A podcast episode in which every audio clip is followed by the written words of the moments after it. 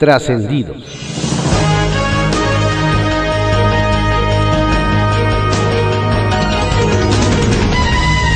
Continuamos con la audiosíntesis informativa de Adrián Ojeda Román, correspondiente a hoy, viernes 11 de diciembre de 2020. Vamos con algunos trascendidos que se publican en diarios de circulación nacional. Templo Mayor, por Fray Bartolomé, que se publica en el periódico Reforma. ¿A qué oscuros intereses responden los senadores Ricardo Monreal y Alejandro Armenta con la reforma a la ley del Banco de México? definitivamente no es al bienestar de los migrantes, como ellos mismos se ufanan. Resulta muy revelador que Armenta trate de desacreditar a Alejandro Díaz de León, gobernador del Banjico, con uno de los recursos más baratos de la 4T. Es que antes callaron como momias. Según el senador morenista, las objeciones técnicas y financieras del Banco Central no están a la altura de las razones populistas del actual gobierno.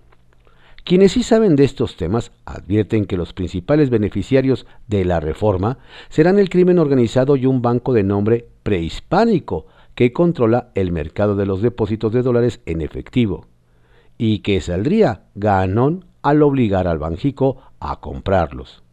Un dato. Los migrantes envían el 99% de sus remesas por vía electrónica, no en efectivo, así que no es para ellos la reforma.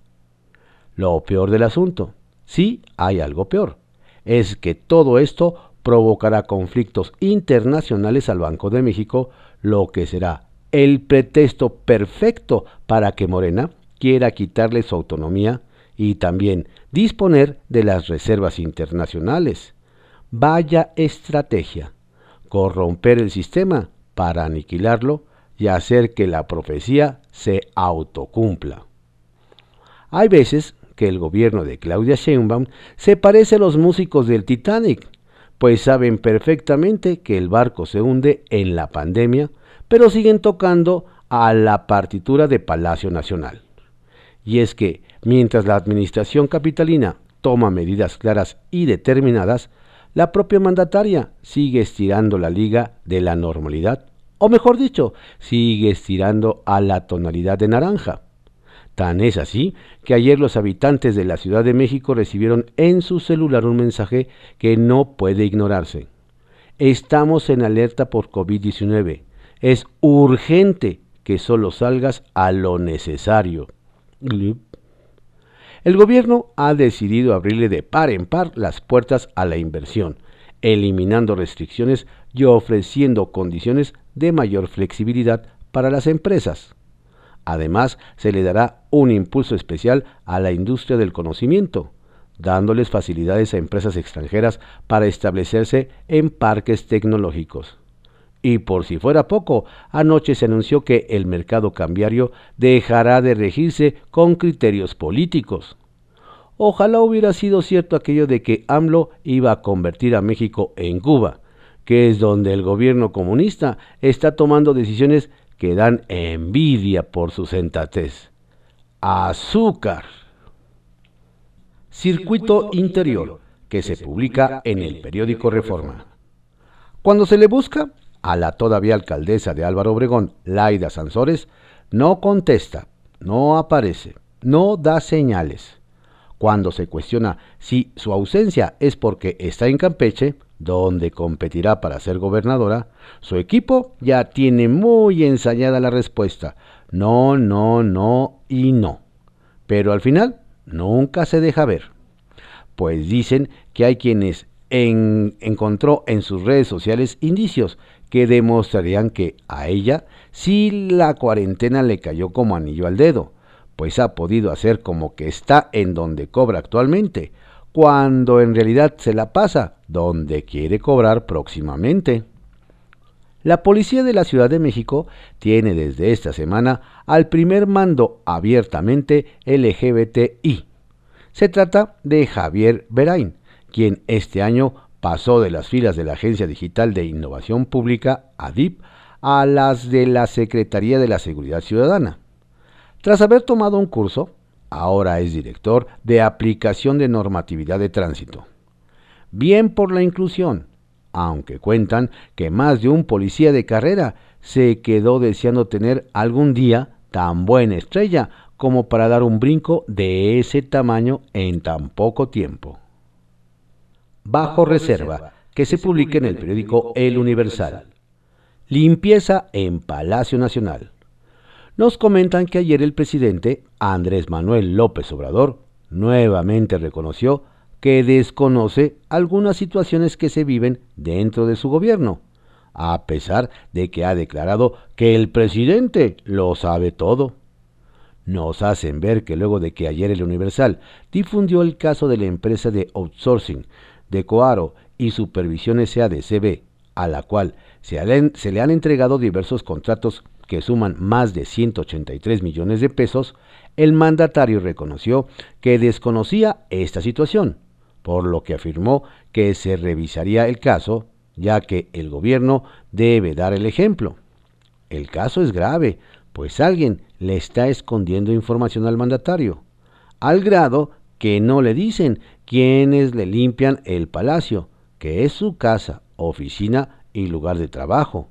Y tampoco le informan que a esos empleados la sospechosa empresa de outsourcing les paga el salario mínimo. Morena no es el castillo de la pureza.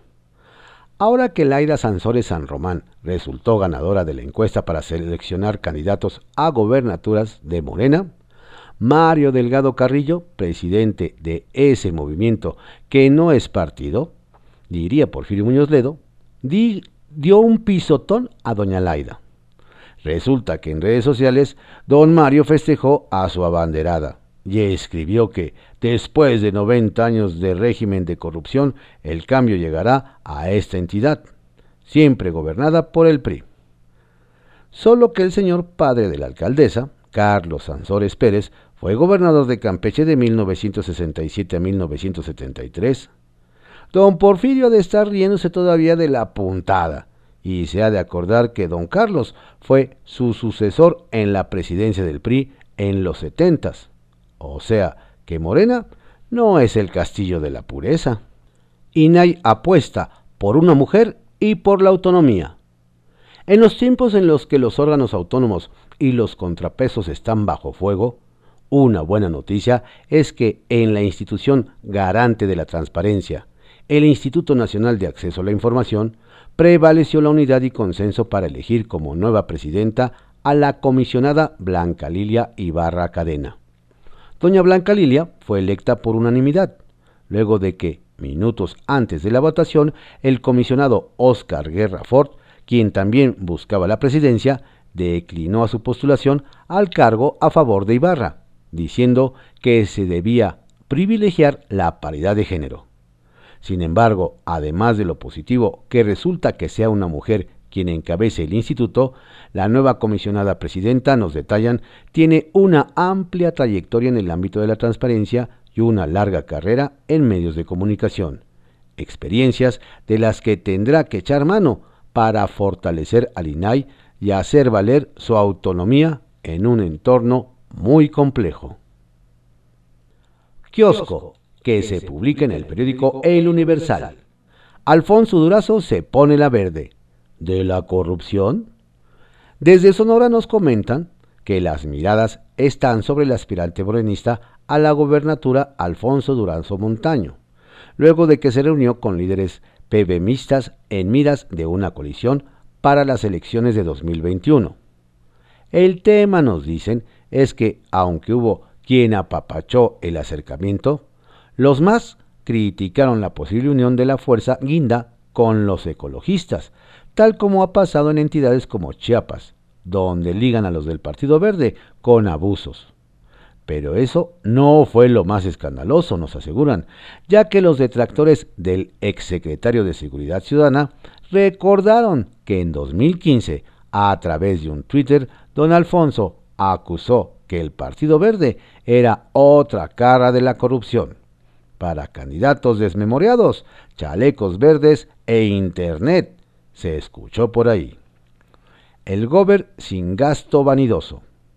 Nos cuentan que en Baja California Sur, los diputados locales observan con lupa el presupuesto que presentó el gobernador Carlos Mendoza del PAN para 2021, debido a que este año se le pasó la mano con la publicidad y así quedó asentado hasta en una comparecencia del secretario de Finanzas y mano derecha del gober, Isidro Jordán Moirón, a quien los diputados reclamaron la falta de aplicación de recursos en rubros sociales y en contraste un excesivo gasto en comunicación social por 66 millones de pesos. En este contexto nos dicen que aunque en su defensa don Isidro justificó el gasto con la necesidad de informar, los problemas de pavimentación, salud y educación son temas sin resolver. Fiel del Bronco coquetea con 4T. Personajes cuestionables, nos dicen, llaman la atención en Nuevo León de cara a las elecciones de 2021. Y uno de ellos es Rogelio Benavides, quien en 2015 le ayudó a Jaime Rodríguez Calderón a llegar a la gobernatura y luego se convirtió en subsecretario de Administración de la Secretaría de Finanzas. La cuestión, nos detallan, es que aunque el barco del Gober es poco cercano a la 4T, don Rogelio está haciendo de todo para apoyar a Morena y así conseguir ser un candidato a la alcaldía de la ciudad de Guadalupe. Pero eso no es lo peor. Nos mencionan sino que apenas cuatro meses después de haber asumido el puesto que le asignaron en, la, en el actual gobierno, Benavides renunció porque lo cacharon en la compra de 200 mil cobijas al triple de su valor. Con ese pasado, ya inició con el pie izquierdo. Suspiran los cuestionados. Hablando de aspirantes incómodos, nos platican desde San Luis Potosí que el edil con licencia de la capital Javier Nava Palacios fue salvado por segunda ocasión por los diputados locales ante la posibilidad de enfrentar un juicio político, ahora por haber violado los derechos de la comunidad Mazagua. Pero el tema, que fue exhibido por la extitular del Registro Civil de San Luis Potosí, Teresa Carrizales, nos aseguran, es mucho mayor, pues en su expediente, don Javier tiene tres recomendaciones de la Comisión Estatal de Derechos Humanos por agravios a las comunidades indígenas. Y eso que busca ser el candidato del PAN a la gobernatura. Confidencial, que se publica en el periódico El Financiero. López Gatel, representando a los médicos. En el Senado, el priista Manuel Añorbe puso el dedo en la llaga ayer durante la sesión del Pleno. Resulta que se discutía el dictamen mediante el cual se le otorgó la medalla Belisario Domínguez al personal médico que está en la primera línea de batalla contra el COVID-19. No obstante, aún está por definirse quién recibirá el, galardón, en nombre tanto de médicos como de enfermeras. No me gustaría que esta entrega se empañara con el hecho de que estuviera López Gatel representando a los trabajadores de la salud. ¿Y qué tal que sí? crece plantío de marihuana en San Lázaro. Con tres plantas y un constante riego, el plantío de marihuana creció ya en San Lázaro. La semana pasada el diputado mexiquense de Morena, Sergio Pérez Hernández, anunció ante periodistas la siembra de la primera plantita. Ayer, el mismo legislador, acompañado de una docena de diputados de diversos partidos y de colectivos, colectivos canábicos, informó públicamente que la autorización de plantar otras dos, una de marihuana y otra de cáñamo. También la semana pasada, la propia presidenta de la Cámara, Dulce María Sauri, recibió de regalo una planta para su colocación en San Lázaro aunque al final nadie sabe qué sucedió con ella. La plantación de ayer fue en el jardín central del Palacio Legislativo, donde quedó atorada la aprobación del uso lúdico de esta planta. Engañan al presidente, acusan en el PT. Fuerte fue el berrinche ayer de diputados del PT y Morena en San Lázaro por la aprobación de la Ley General de Educación Superior en el Senado. El jefe de la bancada petista, Reginaldo Sandoval, estalló en cólera. Engañan al presidente, esa no es iniciativa del presidente, es una reforma neoliberal, privatizadora y no responde a la ruta de la 4T, recriminó. La diputada morenista, María Chávez, reprochó que no conocemos ese dictamen, no se puede aprobar en fast track en San Lázaro. Y como se intentó meter ayer al Pleno por la puerta trasera, sin pasar siquiera por la Comisión de Educación, el petista arremetió. Hay una mafia conservadora en la CEP, en, en contubernio con diputados y senadores de Morena y empresarios periodo extra en puerta. El presidente del Senado, Eduardo Ramírez, dio a conocer que se realizará un periodo extraordinario el 15 de enero para aprobar una nueva ley de la Fiscalía General de la República, esa que tanto molestó al subsecretario de Derechos Humanos de la CEGOP, Alejandro Encinas. Los legisladores quieren escuchar a organizaciones de la sociedad civil, en tanto, la Cámara Alta volverá a sesionar hasta el 15 de diciembre y será a distancia, a fin de cerrar el periodo ordinario de sesiones. Es decir, se puede decir que desde ahora los senadores ya están de vacaciones. Es pregunta. Presumen coche y se enojan. Al enojarse cuando se les critica por viajar en camionetas de lujo, algunos políticos de la supuesta izquierda no parecen darse cuenta de que reivindican en los hechos aquella frase del profesor Carlos Juan González. Un político pobre es un pobre político. Así lo hicieron esta semana el diputado petista Gerardo Fernández Noroña, quien dijo en tribuna que sus críticos le tenían envidia por ser dueño de una Volvo de más de un millón y el suspirante morenista de Guerrero, Pablo Amílcar Sandoval, quien luego de arribar a la sede de su partido con dos camionetas todo terreno, dijo que se le criticaba por razones clasistas. Romería y turismo religioso. Una de las razones por las que en el entorno de la Basílica Guadalupe y de la alcaldía Gustavo Amadero resultó difícil tomar la decisión de suspender las peregrinaciones de diciembre, radica en que no se podrá impedir que comerciantes del contiguo mercado Río Blanco y de otros lugares cancelen la tradicional romería que en esos días ocupan las calles aledañas al recinto guadalupano. Por otro lado, se teme que de todos modos llegue turismo religioso de otras ciudades del país, dado que éste se promueve regionalmente mediante la compra anticipada de tours con empresas camioneras. Y quizá Solo la Virgen protegerá de los contagios por el COVID-19. La Gran Carpa, que se publica en el periódico El Economista. Domador. El Pleno de la Cámara de Diputados aprobó diversas reformas al Código Penal Federal para tipificar como delito el odio racial y castigarlo con hasta cuatro años de prisión. Asimismo, el dictamen aprobado con 460 votos a favor y uno en contra impone una multa de 70 a 200 veces el valor diario de la unidad de medida y actualización y de 150 a 300 días de trabajo a favor de la comunidad. Equilibrista. La alcaldesa de Álvaro Obregón, Laida Sansores, será la banderada de Morena para contender por la gubernatura de Campeche.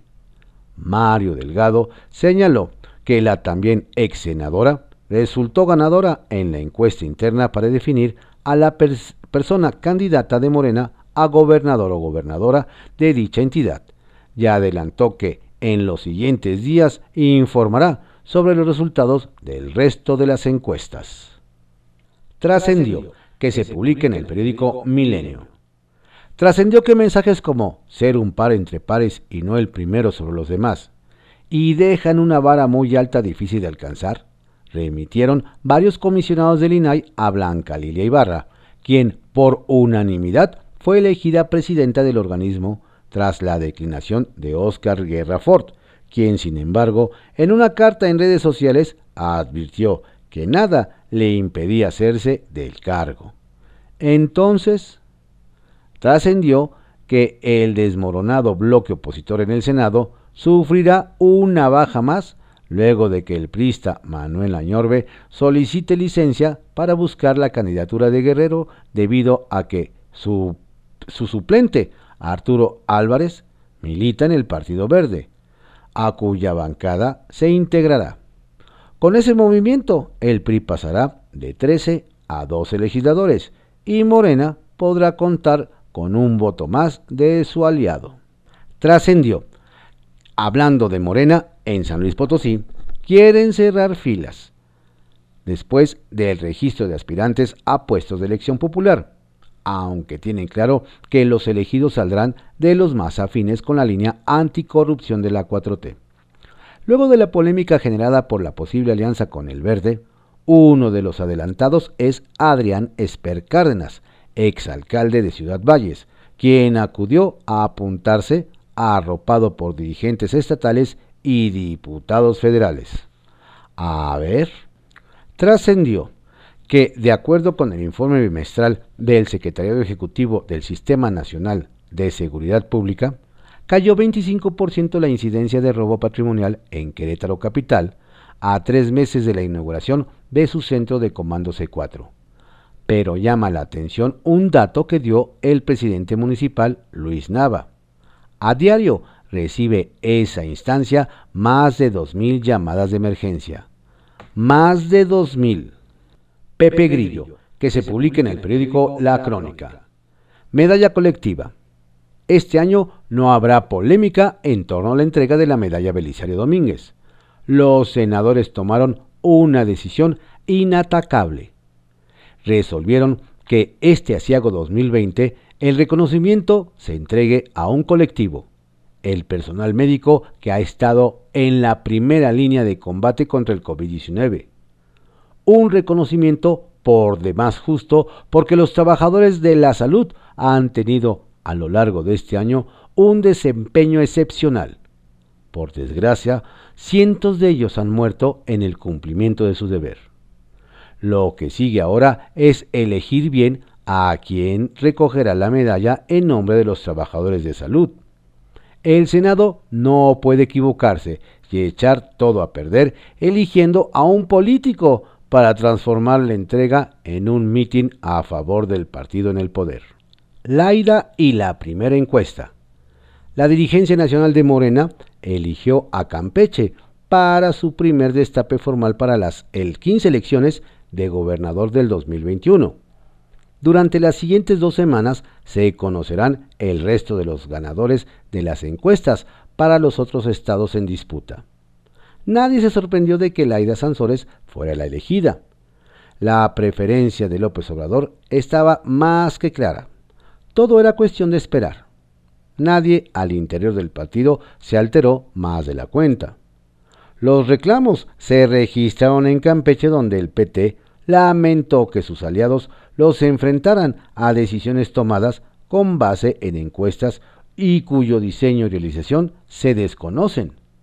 Hasta hoy, el PT se mantiene firme en la candidatura de Renato Sales, excomisionado nacional de seguridad. De manera que Campeche pinta para ser otra entidad en la que la alianza se rompa. La, congruencia del verde. Con la novedad de que Alfonso Durazo se puso el chaleco verde con el emblema del tucán. El exsecretario de Seguridad Ciudadana se convirtió de hecho en candidato de los verdes para la gubernatura en espera que se concrete una alianza con Morena, lo que puede ocurrir en las siguientes horas. Los testigos de la reunión cuentan que fue emotiva y los mandos del Partido Verde no escatimaron elogios para su candidato emanado de la 4T. No faltó quien recordara que en la pasada elección para gobernador de Sonora, los dirigentes del Verde le soltaron los mismos elogios, casi calcados a la hoy gobernadora la priista Claudia Pavlovich. Así son los del verde. Huelen el probable ganador y se forman en su ventanilla. Su congruencia es ser parte del equipo con más posibilidades, no importa quién sea. SMS, no salgan de casa. El gobierno de la Ciudad de México recurre a todos los medios, los tradicionales y los innovadores para enviar un mensaje urgente a los capitalinos. No salgan de casa. El confinamiento es una opción eficaz para romper la cadena de contagios del COVID-19 cuya propagación alcanzó desde hace días niveles alarmantes. Una de las opciones ha sido la difusión masiva de mensajes de textos SMS para instar a la población a no salir a menos que sea necesario y evitar reuniones con motivo de las fiestas de, diciembre. Estamos en una campaña muy, muy intensa, dijo la jefa de gobierno Claudia Sheinbaum. La idea es que los ciudadanos asuman su corresponsabilidad para parar el flagelo. Sacapuntas, que se publica en el Heraldo de México. La primera de siete. Oficialmente, Laida Sansores es la primer candidata de Morena a un gobierno estatal, en su caso Campeche. Y no es fortuito que así sea. Su nombramiento, vía encuesta, es el adelanto de que el partido dirigido por Mario Delgado será el primero en postular al menos a siete mujeres a gobernadoras como ordenó el INE. Otros, sin embargo, siguen impugnando. Se queja la DEA. El próximo secretario de Seguridad Nacional de Estados Unidos, Alejandro Mayorkas, está muy ocupado revisando la recién aprobada Ley de Seguridad Nacional que regula la operación de agentes extranjeros en México. El asunto le interesa sobremanera porque la DEA ha manifestado inconformidad con esa medida, por lo que será una de las primeras pruebas de su gestión. La Larrazábal reaparece. ¿Se acuerdan del panista Fernando Larrazábal, exalcalde de Monterrey, de Monterrey y al que le estalló el incendio en el Casino Royal y cuyo hermano, Jonás, cobraba moches a las casas de apuesta? Pues en el PAN están casi seguros de que se va a inscribir como precandidato a gobernador de Nuevo León. Se comenta que trae apoyo de varios panistas de la entidad. El Mijis a San Lázaro. Invitación directa del dirigente nacional de Morena, Mario Delgado, recibió el diputado local de San Luis Potosí, Pedro, Carrizales El Mijis, para buscar una diputación federal. Ya lo comprometimos a que participe en las encuestas para que agarre un distrito federal, para que represente a toda la banda, a todos los jóvenes del país, comentó el líder morenista. Prioridades cubiertas. Todo está listo para que la próxima semana inicien los trabajos de dictaminación del paquete económico 2021 para la Ciudad de México. La subsecretaria de Egresos Capitalina, Berta Elena Gómez, señaló que aún con una disminución de 21 mil millones de pesos, se cubrirán con suficiencia las necesidades del próximo año. El secreto, austeridad y buena administración. Estos fueron algunos trascendidos que se publican en periódicos de circulación nacional en la audiosíntesis informativa de Adrián Ojeda Román, correspondiente a hoy, viernes 12 de, 11 de diciembre de 2020. Tenga usted un excelente día, un estupendo fin de semana. Por favor, cuídese mucho. Si no tiene a qué salir, quédese en casa. Y si lo tiene que hacer, mantenga su sana distancia y utilice de buena manera el cubreboca.